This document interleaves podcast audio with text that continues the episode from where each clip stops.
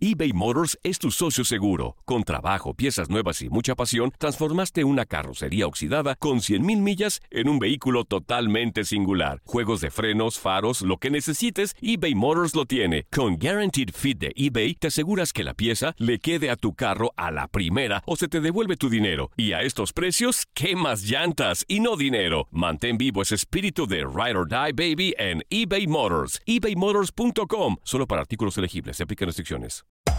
Hacer tequila, Don Julio, es como escribir una carta de amor a México. Beber tequila, Don Julio, es como declarar ese amor al mundo entero. Don Julio es el tequila de lujo original, hecho con la misma pasión que recorre las raíces de nuestro país. Porque si no es por amor, ¿para qué? Consume responsablemente. Don Julio Tequila, 40% alcohol por volumen, 2020. Importado por Diageo Americas, New York, New York. When something happens to your car, you might say,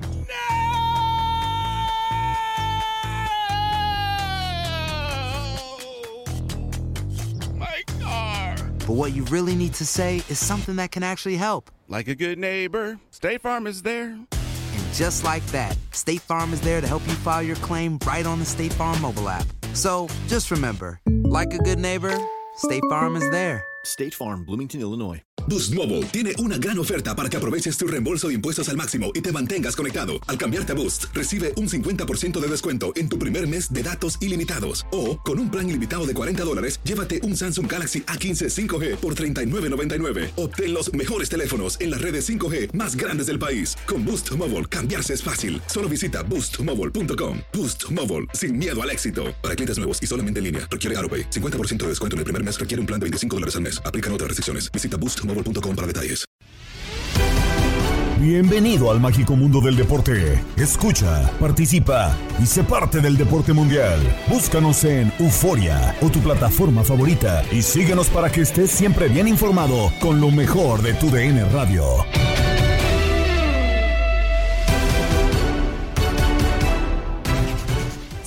Semana en el podcast Lo mejor de tu DN Radio. Gabriela Ramos les da la bienvenida en este episodio donde te presentamos la sorpresiva salida de Diego Cocas del Atlas al concluir su participación en el torneo. Escucha Fútbol Club con Tate Gómez Luna, Max Andalón y Jorge Sánchez.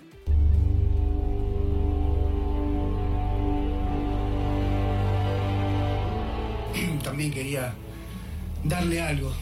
Así que en ese sentido me voy muy tranquilo, muy orgulloso. La leyenda que hizo que el titán volviera a cargar el mundo se va.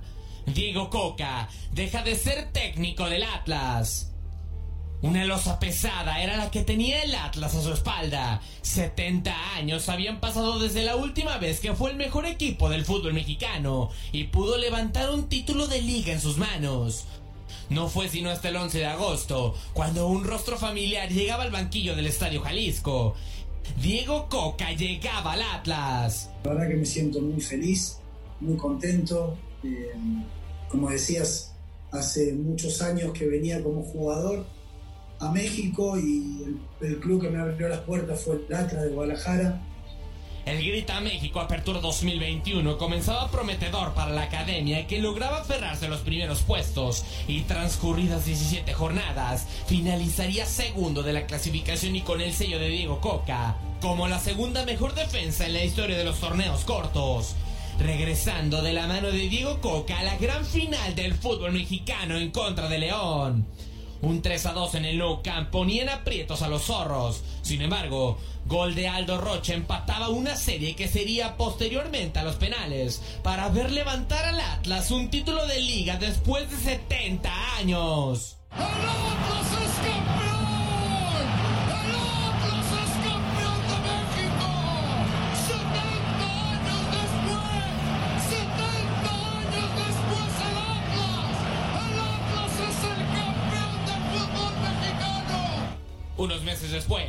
La escuadra tapatía llegaría al Estadio Hidalgo con una ventaja de 2 a 0 en la final de ida. Un 2 a 1 en contra finalizaría una gesta histórica y coronaría al Atlas bicampeón del fútbol mexicano, además de convertirlo en el mejor campeón defensor en la historia de los torneos cortos. Bicampeón el Atlas que a partir de hoy se convierte en un equipo histórico, épico, legendario formar una dinastía y entrando ya de veras al debate de ser el mejor Atlas de toda la historia. Tres títulos en total, dos de liga y un campeón de campeones son el legado de Diego Coca para el Atlas. Legado que lo convierte en leyenda del conjunto rojinegro y lo inmortaliza como el hombre que despertó a un titán dormido.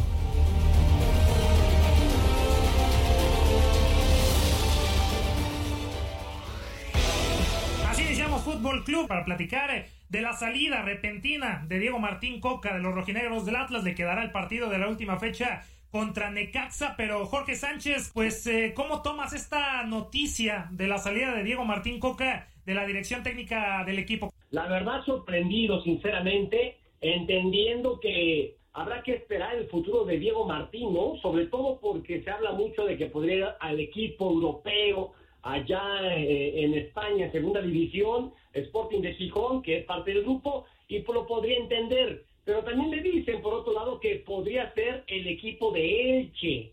Entonces, ahí sí me llamaría poderosamente la atención y sí intentaría platicar con gente cercana al Atlas para saber realmente qué fue lo que ocurrió.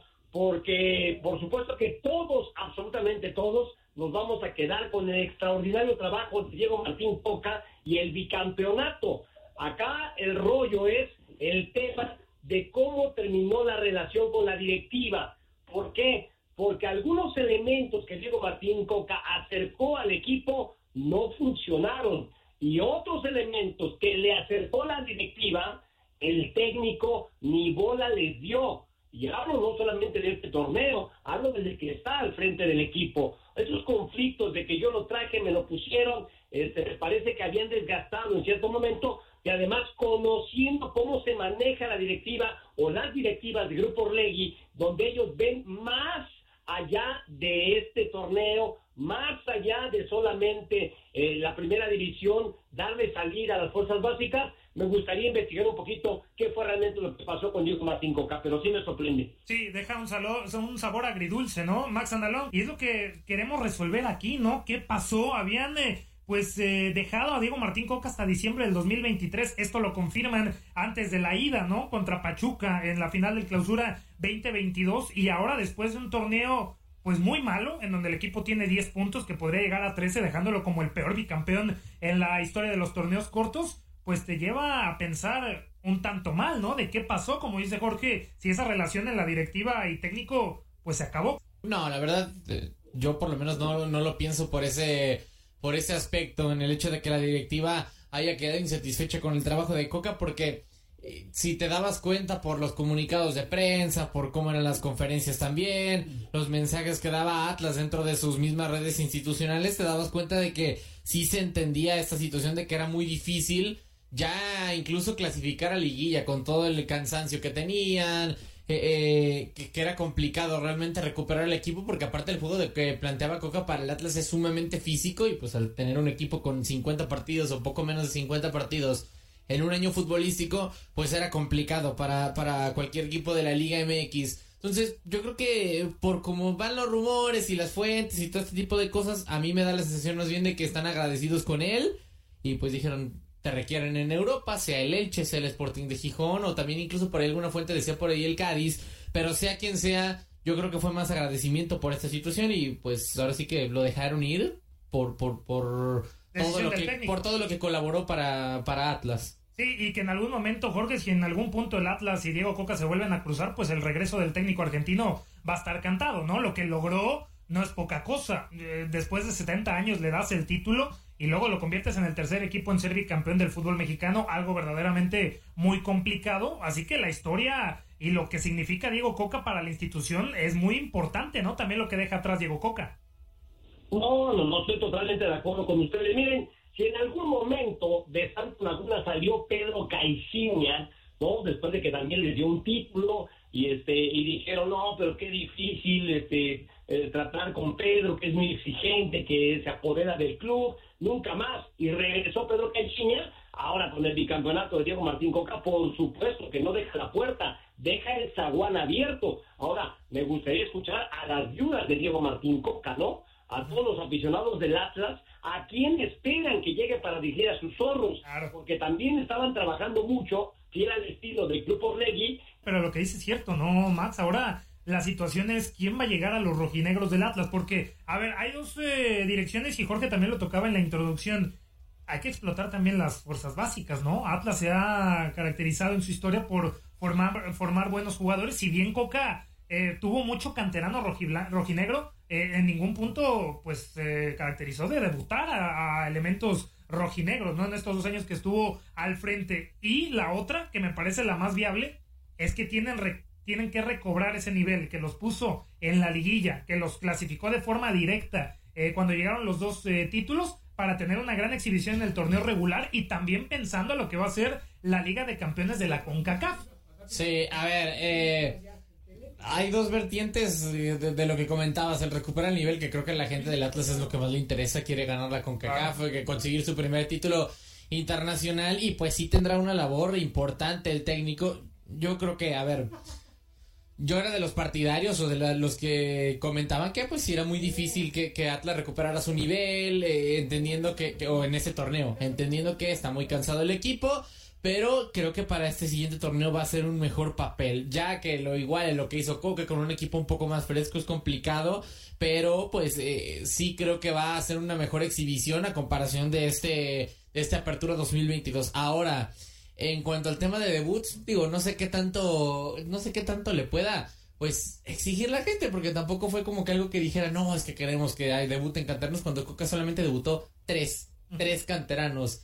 Eh, Alan Reyes, Abraham Vaz fue el único que fue titular y si mal no recuerdo Jorge Guzmán, el Vallarta Guzmán.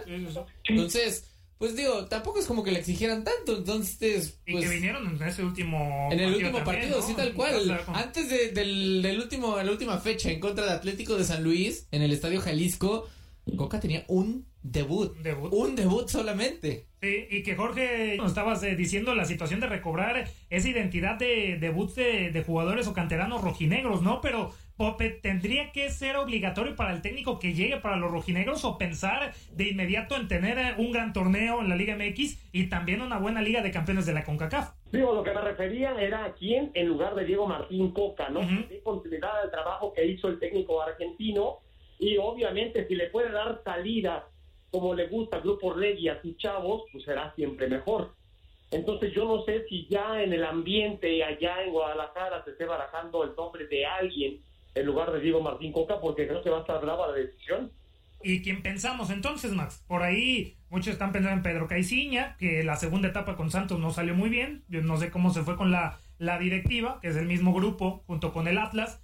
Por ahí también hay que recordar que Ricardo el Tuca Ferretti no tiene equipo. Sí, llegó al Atlas en el, fútbol, mexicano. En el fútbol mexicano. A ver la situación también de Marcelo Bielsa, que me confirman que ya estaría arreglado, ya, está arreglado con, Santos, de Brasil. Pero, pues, entonces la pregunta es: ¿quién va a llegar? Porque ahora la situación, Max Jorge, con Atlas después de este bicampeonato, y sí, torneo horroroso, pero creo que eh, eh, es entendible lo que le pasó en este torneo al Atlas. Pero ahora el que llegue deberé tener la presión. O sea, no solamente porque ya se fue Coca, ahora hay que mantenerlos alejados de, del cociente, como siempre el Atlas se mantuvo. No, yo creo que ya para cambiar la historia, como lo ha venido manejando Grupo Orlegui, es mantenerlos en los primeros planos. Y ahora la pregunta es: ¿quién tendrá esa responsabilidad para llegar al rojinegro del Atlas? Sí, no, y a ver, eh, lo decía. ¿Cómo? perdón, de acuerdo y sobre todo porque ya se bien acostumbró la fiel claro. O sea, ya no van a querer conformar con regresar a un equipo de media tabla o carnerito, ¿no? No me queda claro con Boca. ¿Qué está pasando? O sea, ¿por qué lo renuevas cuando también existía la posibilidad de que se iba a ir a, la Liga Española o la Segunda División de España? No, a ver, es que desafortunadamente yo creo que va a ser una de esas notas o noticias que tendremos que evaluar ya con el, como dirían por ahí, con el periódico del lunes, no tanto antes. O sea, sí podemos hacer conjeturas pero hasta que nos anuncie su nuevo equipo, si es de Liga MX, bueno, si fue por malos resultados o algo parecido. La Liga MX. Si, es, si es de Europa, ahí a lo mejor sí decimos, bueno, lo dejaron ir. Sí. A ver, Max, ¿quién te gustaría que llegara? Ah, Ricardo Ferretti. Ricardo Ferretti ahí contigo. Ricardo el Tuca Ferretti, porque, con todo respeto, que no caiga Atlas como lo hacía en el pasado de el Profe Cruz. Que porque con que no le fue mal. No, no le fue mal. Pero ya Atlas es otro equipo del que agarró el Profe Cruz ya lo que significa para los, los aficionados, ya lo, lo, que significa para el mismo grupo que lo tiene, y lo que significa también la Liga MX, porque ya volteaban a ver al Atlas y con un tanto de respeto también los equipos. Ahora, porque estaban cansados y como sea, pero pues a ver cómo le va al, hombre que llegue, que estoy contigo, Max, yo creo que podría ser Ricardo el Tuca Ferretti. Sí, a mí me gustaría, porque ya lo decíamos, no tiene equipo hoy por hoy, por lo que sería una buena opción.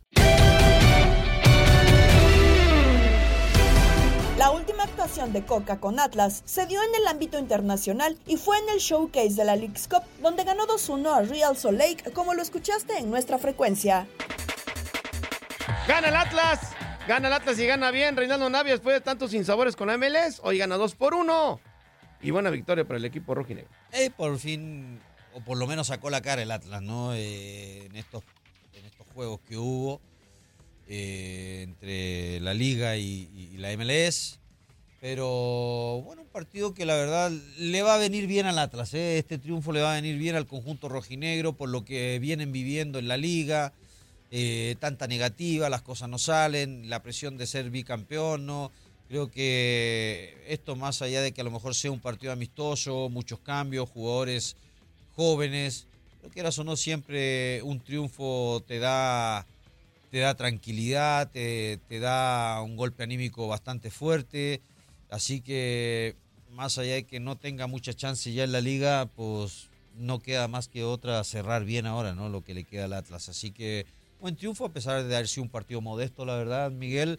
Eh, a final de cuentas, lo importante era ganar y lo termina consiguiendo el conjunto del Atlas. Los goles de Rosol de Garón Herrera, un golazo de atrás de la media cancha, se iba al frente 1 por 0. Los goles del Atlas, Edgar Saldívar al 40, y Luca Rodríguez al 33 de la segunda parte. 2 por 1 gana el Atlas y el Real Lake se quedó con 10 con la expulsión de Justin Verande de la primera parte. Así que buen triunfo, buen triunfo atlista. Viene dentro del Atlas, viene el tiro que falta con el remate. ¡Gol!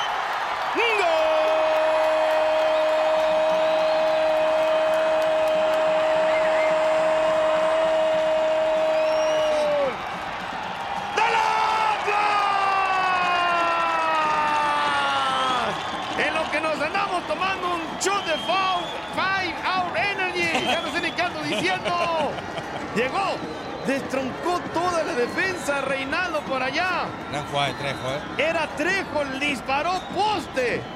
Y en el contrarremate llegó Lucas Rodríguez, no perdonó el 32. Y al 27 de la segunda parte, ya lo gana el Atlas, 2 por 1. Otro juego a seguir es León ante Chicago Fire, del cual Renato Paiva platicó en Fútbol Club. Bueno, encaramos como todos los partidos con la responsabilidad que es representar un club como León ah, y aún más en el extranjero. Así que un partido importante ah, aquí en Estados Unidos, 90 minutos más para competir, para dar minutos y desarrollar jugadores y, claro, queriendo hacer la mejor exhibición posible y ganar el partido. Es así que lo vemos. Pues eh, León se enfrenta a una prueba complicada también en la, en la Liga MX y es que, pues sí, el juego es mañana, pero ya después tendrían que esperar poco más de, de una semana para enfrentarse a Tijuana en un duelo muy importante, obviamente, por las aspiraciones de cerrar el repechaje en casa de León, eh, y obviamente poder tratar de, encarar la fase final de la Liga MX de la mejor forma y sobre todo en la mejor posición eh, posible. Para eso va a servir este duelo, eh, para tratar de pues darle rodaje a los titulares, a los hombres que están más acostumbrados a jugar, ver sensaciones de cara a este duelo, o sí quizá podremos esperar un, un León con un poco más de suplentes, con más minutos para los chavos. ¿Cómo nos podemos esperar al León? Eh, en este partido, sobre todo tomando en cuenta que viene el de Tijuana? Tijuana es un partido súper importante para nosotros, ganarlo y empezar y, esperar que eso nos dé la posibilidad de jugar eh, el partido eliminar en casa con nuestra gente, lo que era muy importante también. Y bueno, como sabes, tenemos algunos jugadores en selecciones y eso nos posibilitó traer aquí unos chicos más jóvenes con nosotros la idea es, claro, dar minutos a gente que tiene jugado menos y que los vamos a necesitar como Tecillo, por ejemplo, por ejemplo como saben, viene de lesión, a Julián, a gente que no ha jugado tanto y que necesita estar bien porque a cualquier momento pueden ser necesarios para jugar estos partidos de esperar que el partido de, de a eliminarlo ganemos y después eh, entrar en las eliminatorias para disputar el campeonato. Así que vamos a intentar hacer el mejor once posible dentro de lo que tenemos aquí y después también dar minutos a algunos chavos que los queremos ver ya pensando en el próximo torneo y pensando en ponerlos en el primer equipo. Para eso también sirven este, este tipo de partidos, pero claro que el enfoque está total en el partido con Juan. Profe, eh, ¿qué, ¿qué ve de esta rivalidad entre el fútbol mexicano contra la MLS? Eh, ya hace algunos días tuvimos los enfrentamientos entre Cincinnati contra Chivas, eh, también el de América contra Nashville, la victoria de Atlas contra Real Salt Lake. Eh, ¿qué, entiende de esta rivalidad, profe? ¿Cómo ve esta rivalidad entre el fútbol de la Liga MX y el fútbol de la MLS? ¿Quién le parece mejor? ¿Cómo está avanzando la Liga de la MLS? ¿Cuál es su opinión, profe, de acerca de estas dos ligas? Bueno, como sabes, yo llegué hace muy poco tiempo a México, el día 31 de mayo aterrizamos, ah, y claro, es un fenómeno con el cual yo empecé a, percibir ah, que, se, hablaba mucho de esta rivalidad, que es una cuestión también de frontera, de países vecinos, pasa lo mismo con Portugal y con España, es igual. Ah, veo en realidad la MLS ah, progresando a una velocidad impresionante. ¿eh? Impresionante. La inversión que se está haciendo, ya no ves tanto la MLS como, por ejemplo, en Europa se ve la MLS para jugadores que jubilaren o en la parte final de carrera. Hoy ya ves jugadores a ir a la MLS que ya no están en esta realidad. Ya son jugadores que aún pueden y están en una edad muy buena para jugar y competir. Y yo veo esa inversión, esa organización muy fuerte de la parte del MLS, los veo creciendo, los veo apostando fuerte y, están pues en una fuerza que puede que puede llegar o pasar lo que se está haciendo en, en, en México. Así que, mm, porque también es verdad que el fútbol mexicano perdió, para mí, en mi opinión, de lo que yo estaba acostumbrado a ver antes de estar aquí, perdió alguna fuerza en comparación con el fútbol americano. Por eso um, entiendo esta rivalidad, entiendo cuando juega un equipo mexicano contra un equipo americano cómo funciona, pero lo que vamos viendo son los equipos americanos a ganar últimamente más veces que ganan los equipos mexicanos y eso tiene que hacernos pensar, hacernos, yo digo hacernos porque yo ahora hago parte del fútbol mexicano con mucho orgullo. Estamos en fecha FIFA y México se medirá a Perú en Pasadena y en Contacto Deportivo con Andrea Martínez te presentamos además Yankees está en postemporada de las grandes ligas. Federer pone fin a su carrera dentro de la Labor Cup. Arrancó la semana 3 de la NFL. Partidos amistosos, México se estará enfrentando a, la selección de Perú y Héctor Herrera, jugador del Tri, espera tener una buena presentación y al final pensar en el retiro. Lo, principal es poder eh, llegar de la mejor manera al, al, mundial y poder hacer un gran mundial, ¿no? La verdad que, que me ilusiona mucho, me veo, me, veo y me siento bien y, y, creo que en una madurez eh, más, más importante dentro de mi carrera y creo que, que eso, eso como jugador y te da esa, esa confianza en ti mismo creo que, que es importante, ¿no? Ojalá, eh, espero que eh, personalmente me vaya muy bien y, y, colectivamente pues mejor porque nos así nos va bien a todos. Eh, después del mundial ya veremos si, si seguiremos. ¿no? Yo encantado de, de, seguir en la selección, yo siempre lo dije que voy a, voy a dar todo de mí a la selección hasta, hasta que yo vea que puedo seguir aportando y que puedo seguir siendo importante en la selección y si no lo soy, pues a lo mejor de atrás también poder ayudar de otra manera, ¿no? Eso creo que es importante también en los equipos y, y bueno, ya, ya veremos qué, qué, pasa después del Mundial, ¿no? Por otra parte, habló Juan Reynoso, quien estará enfrentando como técnico de Perú a la selección mexicana. Jugando, creo que nosotros como selección tenemos un estilo muy, muy propio, tenemos una esencia de, de, jugar, de querer la pelota, de mostrarnos. y creo que a México este, se le puede hacer daño desde esa forma. Sí, tener en cuenta que es un equipo de transiciones rápidas, que, hace muy bien la presión tras pérdida y que con espacio te, te, complica. Pero en general, la intención nuestra es, este, igual que ellos, intentar ser agresivos en las distintas zonas del campo y ya cuando la tengamos, este, mostrar la, capacidad técnica que tiene el juego peruano. Seguimos hablando de béisbol porque ya lo adelantábamos, los Yankees estarán en la postemporada de la MLB y este y otros detalles los tiene Luis Quiñones, a quien saludo con muchísimo gusto. Luis, ¿cómo estás? Platícanos toda la actualidad de lo que está ocurriendo en las grandes ligas. Hola, ¿qué tal Andrea? Muy buenas tardes. El saludo para ti, para toda la audiencia de Contacto Deportivo. Ayer los Yankees de Nueva York se llevaron la victoria cinco carreras por cuatro sobre los Medias Rojas de Boston en el inicio de la serie entre los eternos rivales que va a ser precisamente nuestro próximo domingo de grandes ligas.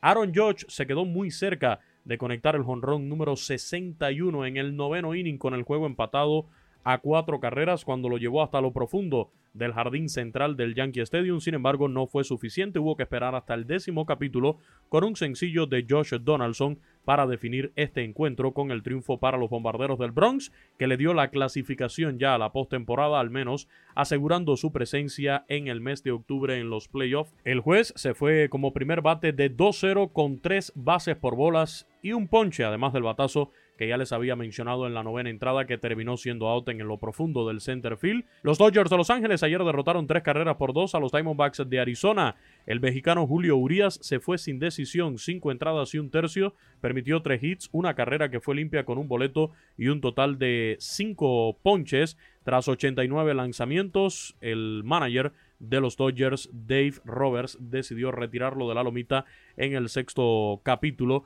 de este encuentro después de haber sacado un out. El desafío lo terminó definiendo en la parte baja del noveno inning Mookie Betts con un sencillo impulsor que trajo a Freddie Freeman con la carrera de la victoria. Por su parte, los Cardenales de San Luis salieron de la mala racha, derrotaron cinco carreras por cuatro a los Padres de San Diego en el encuentro. Albert Pujols, la máquina en su camino a los 700 honrones, se fue de 4-1. Todavía está a dos de la marca de 700 cuadrangulares de por vida en MLB. Y les recuerdo, el próximo domingo, 7 de la noche, domingo de grandes ligas de TUDN Radio, Medias Rojas de Boston, Yankees de Nueva York. Excelente viernes.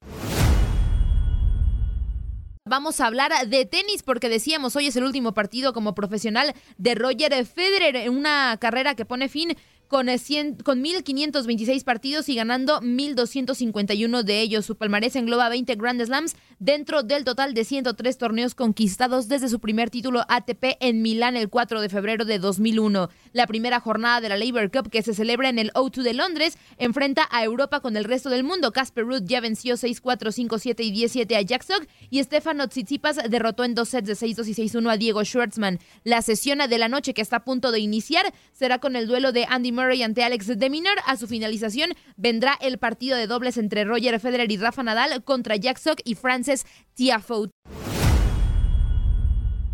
Seguimos con más información. Vámonos a la NFL porque ayer inició la semana 3 con el Thursday Night Football. Pittsburgh Steelers cayó ante Cleveland Browns. Jacoby Brissett lanzó para dos pases de anotación. Nick Chubb logró un touchdown mediante un acarreo y los Cleveland Browns vencieron 29 a 17 a Pittsburgh, sus rivales acérrimos. Cleveland, que ya tiene dos victorias y una derrota, edificó una ventaja de nueve puntos al comienzo del último periodo con el acarreo de una yarda de Chevy logró mantenerse al frente por poco. Los Steelers, que solamente han ganado un partido de los tres que han jugado, se acercaron a 23-17 con un gol de campo de 34 yardas de Chris Boswell con un minuto y 48 segundos por jugarse antes de que Pittsburgh intentara una patada corta. Los juegos que destacan del fin de semana, Kansas City Chiefs contra Indianapolis Colts, Buffalo Bills contra Miami Dolphins, Baltimore Ravens ante New England Patriots, los Ángeles Rams contra Arizona Cardinals, Green Bay Packers ante Tampa Bay Buccaneers, San Francisco 49ers contra Denver Broncos y claramente el Monday Night Football entre Dallas Cowboys y New York Giants. En más de la fecha FIFA, Team USA cae 0-2 ante Japón con la ausencia de Christian Pulisic como lo escuchaste con nosotros. Un buen partido de Japón, que fue el amo y señor eh, del mismo, eh, dominando a Estados Unidos eh, todo el partido. No tuvo ningún disparo a portería Estados Unidos en el encuentro. La más clara, simple y sencillamente, ese cabezazo de Ferreira al comienzo del partido para avisar, no fue a portería. Pero fue la única de Estados Unidos en, el encuentro. Ya al minuto 22, con alguna polémica de si estaba adelantado o no Camada, en una buena jugada de derecha a izquierda que termina con la pelota Camada, se perfila, se acomoda el cuerpo y le pega con parte interna, pierna derecha, al segundo poste, al eh, poste izquierdo de Matt Turner, que no puede hacer nada se tiene que lanzar, pero que entra esa pelota. Ya en el transcurso del primer tiempo y también el comienzo del segundo, Japón eh, intentaba nuevamente con Kamada, también eh, Maeda, que lo habían probado, pero que sacó dos, tres muy claras. Matt Turner, que fue el mejor del partido, sin duda alguna, para la selección de las barras y, las estrellas. Intentó con los cambios de Sargent, de Morris, del mismo Cannon, de Mackenzie, pero le salió mejor a Japón con el eh, cambio de Mitoma que estaba ya exhibiendo las carencias de Reggie Cannon y que en ese gran eh, arranque ya al minuto 88 le gana la posición. También le gana Tyler Adams, misma jugada que fue el primer gol de Japón, poste izquierdo de Matt Turner, pegadito a las redes para encontrar el 2 a 0 y Japón se lleva merecidamente la victoria. Tendrá que corregir bastante Greg Berhalter contra, contra Arabia Saudita si quiere llegar pues eh, bien a la próxima Copa del Mundo. Es buena la persecución, sigue mi toma, ya se metió mi toma, mi toma, ¡qué golazo! ¡Qué golazo! ¡Gol!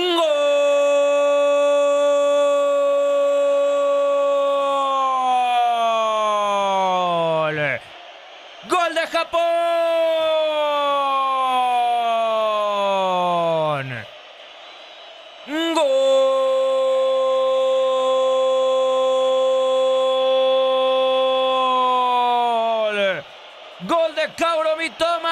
Por el costado de la izquierda. Imprimió velocidad. Se metió, gambeteó Reggie Cannon con una marca fea, fea, fea. Walker Zimmerman se tira antes de tiempo. Y Mitoma acomoda el cuerpo, tapa ya en el ocaso del partido. ¡Qué definición espectacular! Y Japón ya lo gana. Estás escuchando el podcast de lo mejor de tu DN Radio, con toda la información del mundo de los deportes. No te vayas, ya regresamos. Tu DN Radio, también en podcast. Vivimos tu pasión.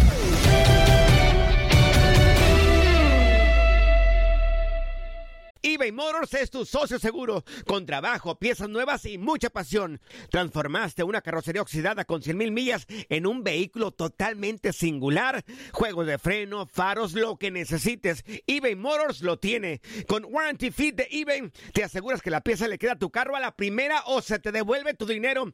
Y a estos precios, quema llantas y no dinero. Mantén vivo ese espíritu de Ride or Die, baby, en eBay Motors. ebaymotors.com. Solo para artículos elegibles y aplican restricciones. Escuchas el podcast Lo mejor de tu DN Radio disponible a través de la app Euforia. Viajamos al fútbol europeo, a la UEFA Nations League, donde Italia vence a Inglaterra y así el equipo de la Rosa desciende a la Liga B. Lo escuchaste en nuestra frecuencia.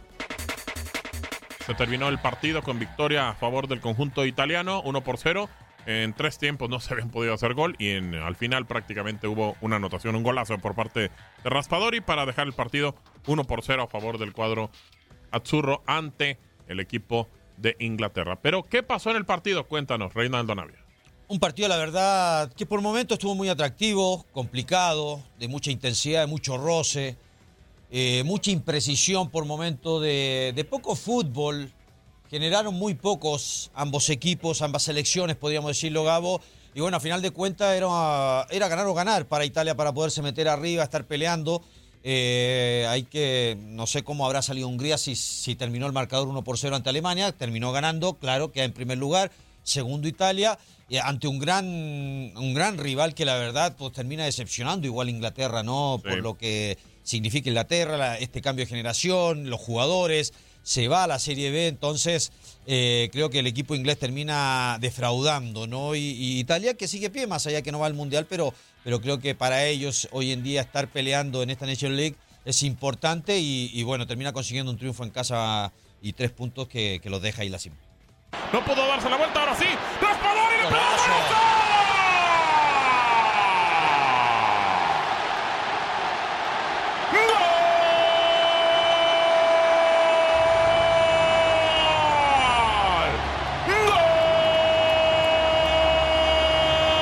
¡Gol!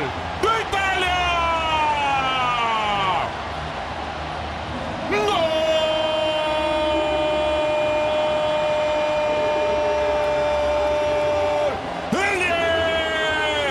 Jacobo Raspadori, el del Napoli. Pelotazo largo desde zona defensiva. Balón para romper la línea por parte de Bonucci. La bajó espectacular Raspadori. Parecía que le quedaba complicada. Se metió al área y ya en territorio inglés. Se quitó un jugador del equipo de la Rosa y solamente pegándola al palo izquierdo del arquero Pop. Inalcanzable con un golazo para el 10 de Italia. La Zorra, la Nazionale, tiene. Inglaterra cero al 69. En otro juego, Hungría gana 1-0 a Alemania y está cerca del Final Four. En la Liga MX, compromiso de la jornada 16, donde Necaxa y Mazatlán empatan. Y lo escuchaste por tu DN Radio. Que fue un eh, buen partido, Miguel, lo decíamos, iniciaron bien los dos equipos, partido importante en sus aspiraciones de cara a estar en la reclasificación del fútbol mexicano. Inicia primero la pues la victoria momentánea de Mazatlán con el gol de Miguel Ángel Sansores al minuto 25, los dos goles de Mazatlán a balón parado, por cierto.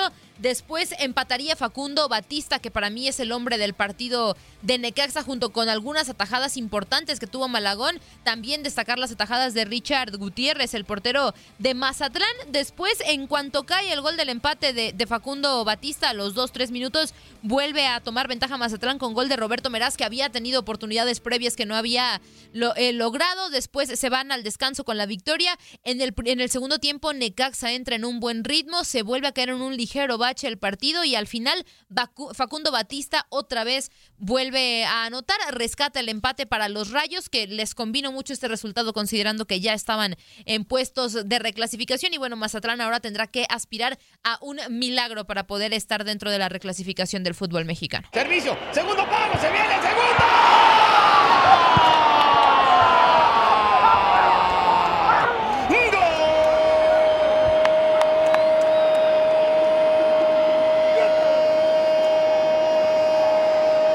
¡Gol!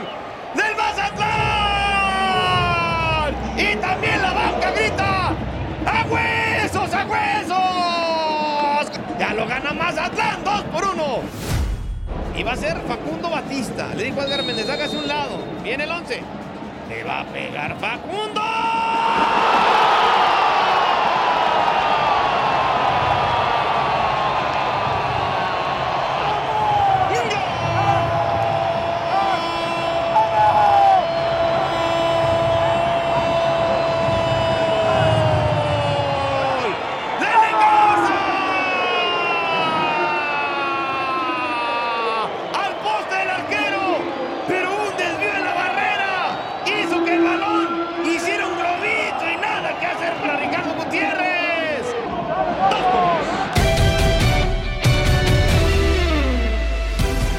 Además, seguiste el compromiso pendiente de la jornada 7, donde Puebla le pega a Pumas. Puebla gana de, entre comillas, forma justa, porque si bien eh, Puebla fue mejor y aprovechó más sus oportunidades, sí queda ese, ese sinsabor de que le anularon, por lo menos con no teniendo una toma lateral, nos parece a nosotros un gol completamente legítimo a Memo Martínez, que hubiera sido el 3 a 0. Ya después, unas jugadas solamente unos minutos después, termina cayendo el 2 a 1 de parte de Pumas, que fue más una pincelada, fue más un, unos le dirán por ahí chicotazo, fue por ahí más un- un- una jugada aislada por completo, que como tal algo generado colectivamente y bien trabajado de parte de Pumas, un disparo de larga distancia de, o bueno, no larga, pero sí un disparo, un fogonazo de parte del Toto Salvio. Previamente ya había eh, Puebla eh, pues conseguido la ventaja, un 2 por 0 con eh, goles eh, en este caso de parte de el uno autogol de parte de Nico Freire y pues Jordi Cortizo había marcado el 1 por 0 globeando al guardameta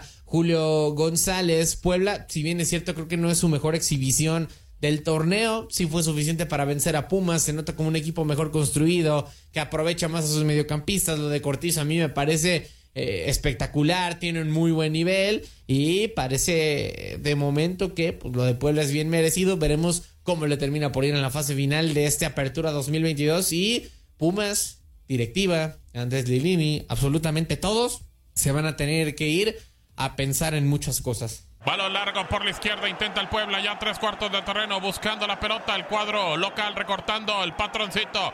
Va Fernández, el balón por encima, qué pelota lo tiene Araujo, la bajó dentro del área, remate. ¡Gol!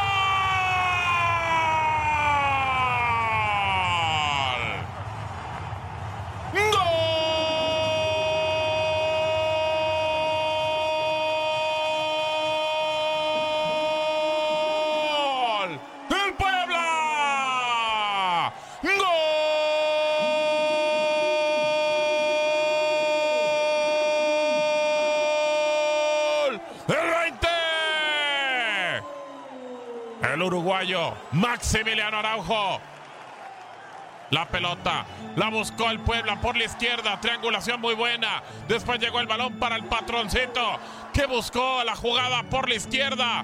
Se metió Araujo al área. Después le pone un bombón prácticamente bombeado para que la meta. La baja con la zurda. Medio coloca, espera que baje el balón. Y en el pico del área, del área pequeña, remata. ¿Y quién la mete? ¿Quién la mete? En los Pumas la metió Freire. Así que prácticamente yo creo que esto es autogol de los Pumas. Puebla 2, Pumas 0 al 29. Seguimos platicando de los compromisos amistosos y Argentina se medirá a Honduras. Gabriel Sainz platicó con Julio César Núñez en Misión Centroamérica.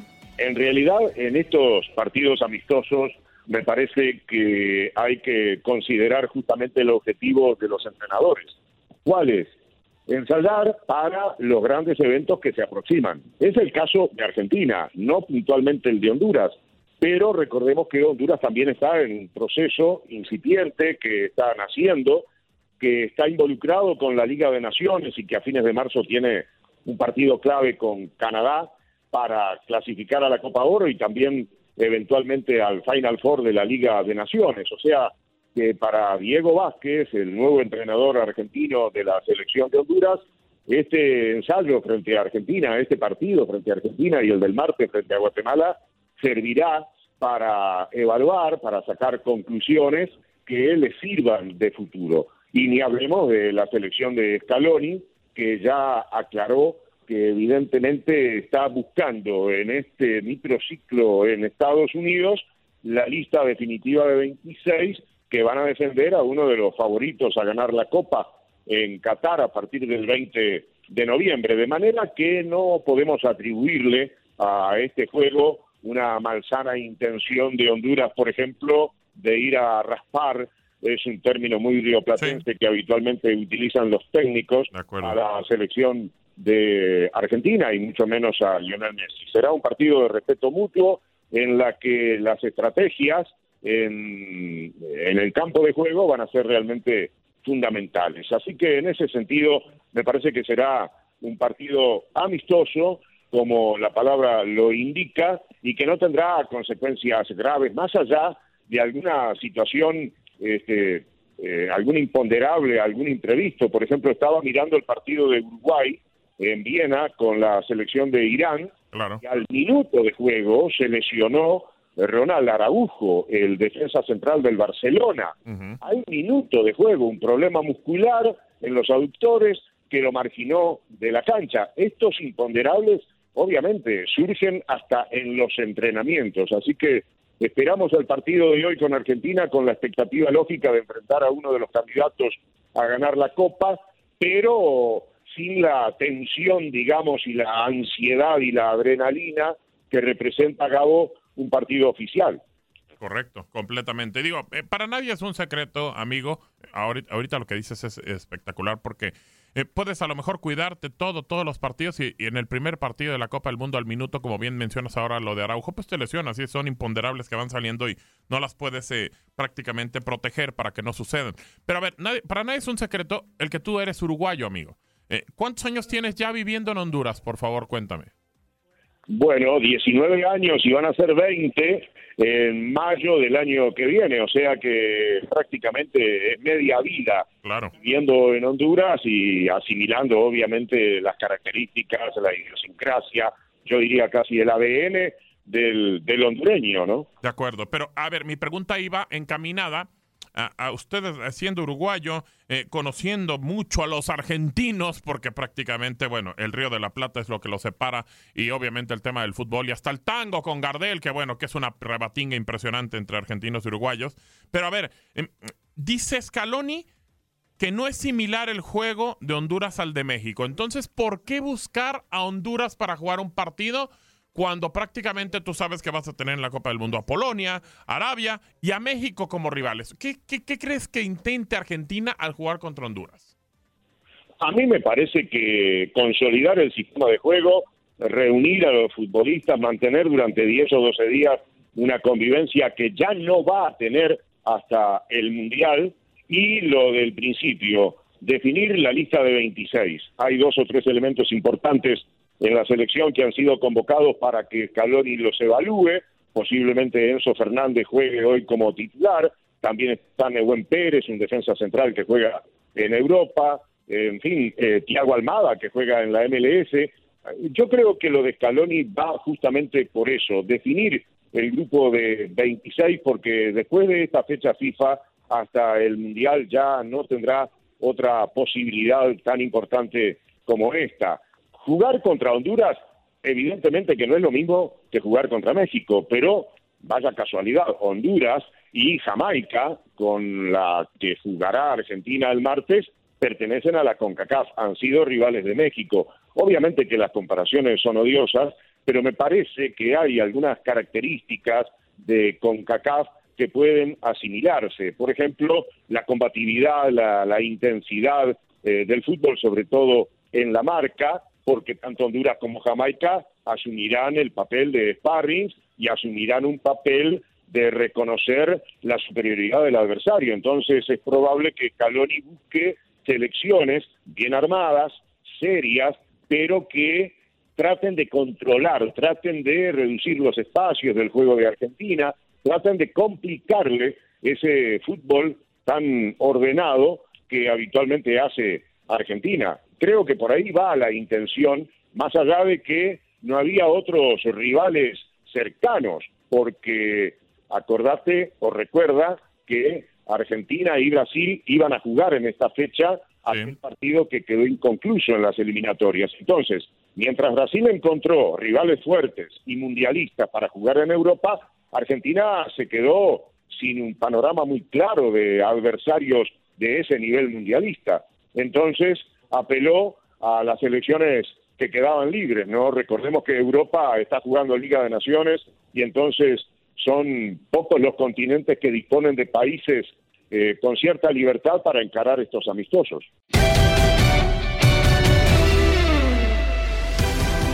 Ahora hacemos un reencuentro del fútbol sudamericano al estilo Inutilandia con Roberto Vázquez, Juan Carlos Zábalos, Toño Murillo y Zuli Ledesma. ¿Quién es la, la voz, la fémina que está presente ahí que la escucho? Soy yo, corazón. ¿A poco no me conoces? No, no, Ay, no, no, esa Roberto, es, el otro día que me decías, eh, loca, vuéltate para allá. Vuéltate para allá, loca. Y yo, No, esa es. Fuerzaína, no, esa es Fuerzaína, la otra digo. Bueno, te mando un saludo de costa a costa para ti. Un abrazo. Una papuche.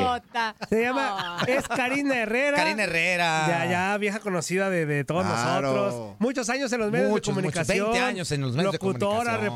Reportera, de todo, todo. Así que cállate los hocico, Roberto. No, no, no. Oye, grosero. Eh. Hola, Roberto, ¿cómo estás? Lástima Mucho gusto. que no tengo imagen. Ah, Mucho no, gusto, no, qué Claudia. bueno porque Lástima eres- que no te puedo ver. No, y qué bueno porque eres bien remojado. Ajá, Y no, no, no, mejor así déjalo. Y a tu- así déjalo. y a tu edad, Y una Karinita impresión está guapa. Y, y Karinita está guapa, así que no vas a andar remojado, Roberto, y a tu edad, donde- viendo No. a Karinita, te, te puede parar el, El corazón. No, no. Vayas a- te Bueno, vaya a pegar una bueno. Eh, eh, eh, Karina, no, no le des, como decimos los argentinos, no le des bolilla. Arroba Roberán Vaz, mi red, así Ah. nos conectamos y dejamos y dejamos a esta chusma de lado. Se me hace que alguien va a... Me recordó al chavo del ocho. Sí, oye, no, pues le gusta el chavo del 8, seguramente. En Argentina, claro que era muy famoso. Se me hace que alguien va a dormir en el bienvenido.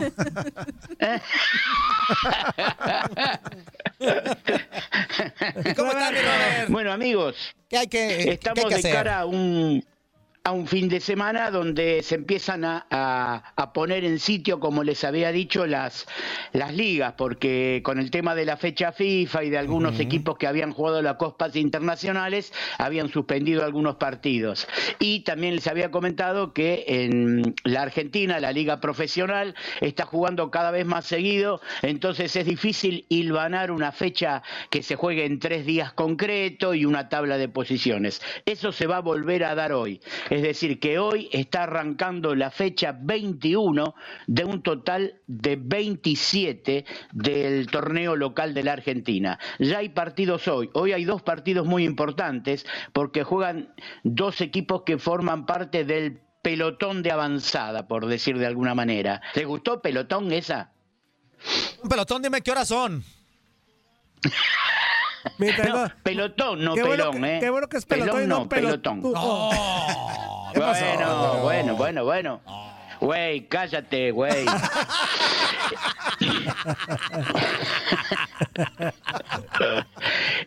Ya te Esta- ahogabas, esta- Aquaman, ¿eh? Órale. Esta tarde noche se van a estar enfrentando Huracán y Banfield y Godoy Cruz Boca. Tanto Huracán como Boca están en ese grupo que está al acecho para alcanzar el título. Y en el día de mañana, Lanús San Lorenzo, River Talleres, Independiente Newell, Gimnasia Tigre, Racing Unión y Atlético Tucumán Estudiantes. La tabla al día de hoy, al comienzo de esta fecha 21, la están todos muy cerquita, ¿eh? porque Atlético Tucumán tiene 38, Gimnasia y Boca 36, Racing y Huracán 34. Es decir, el que tiene un traspié y pierde uno o dos partidos, lo, lo pueden llegar a pasar cuatro o cinco equipos y ya perder su, su situación de, de privilegio en la tabla de posiciones. En el Brasileirao se va a jugar la fecha 28 de 38. Ahí está todo un poquito más resuelto. Se van a enfrentar San Pablo a Bahía, Santos Paranaense, Corinthians Goyanense, Fluminense, Juventude, Fortaleza Flamengo, Atlético Mineiro, Palmeiras, el Inter de Porto Alegre y Bragantino. Digo que está un poco más definido porque ahí la tabla de posiciones la encabeza Palmeiras con 57, seguido por el Inter de Porto Alegre con 49, es decir que ahí ya tenemos ocho puntos de diferencia y ahí sí se empieza a estrechar un poco. Fluminense 48, Flamengo 45 y Corinthians 44.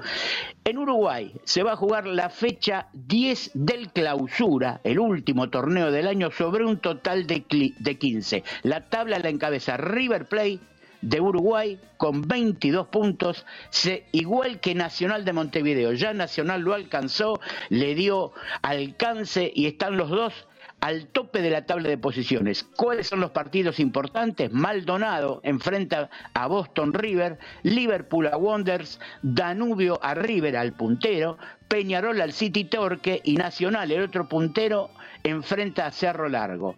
¿Qué es lo agregado con respecto a la semana pasada?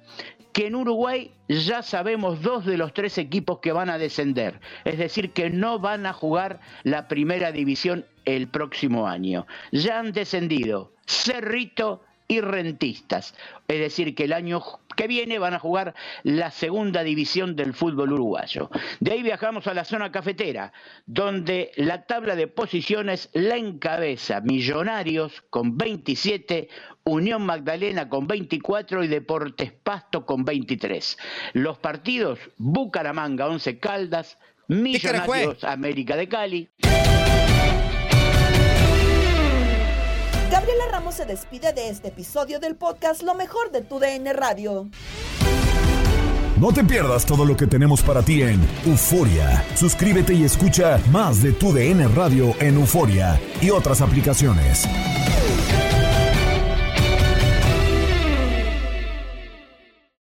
Aloha mamá. Sorry por responder hasta ahora. Estuve toda la tarde con mi unidad arreglando un helicóptero Black Hawk. Hawái es increíble. Luego te cuento más. Te quiero. Be All You Can Be, visitando goarmy.com diagonal español. Hacer tequila, Don Julio, es como escribir una carta de amor a México. Beber tequila, Don Julio, es como declarar ese amor al mundo entero. Don Julio es el tequila de lujo original, hecho con la misma pasión que recorre las raíces de nuestro país. Porque si no es por amor, ¿para qué? Consume responsablemente. Don Julio Tequila, 40% alcohol por volumen, 2020. Importado por Diageo Americas, New York, New York. Si no sabes que el Spicy McCrispy tiene Spicy Pepper Sauce en el pan de arriba y en el pan de abajo, ¿qué sabes tú de la vida? Para, pa, pa, pa. eBay Motors es tu socio seguro. Con trabajo, piezas nuevas y mucha pasión, transformaste una carrocería oxidada con 100.000 millas en un vehículo totalmente singular. Juegos de frenos, faros, lo que necesites, eBay Motors lo tiene. Con Guaranteed Fit de eBay, te aseguras que la pieza le quede a tu carro a la primera o se te devuelve tu dinero. Y a estos precios, ¿qué más llantas y no dinero? Mantén vivo ese espíritu de Ride or Die Baby en eBay Motors. ebaymotors.com. Solo para artículos elegibles. Se aplican restricciones.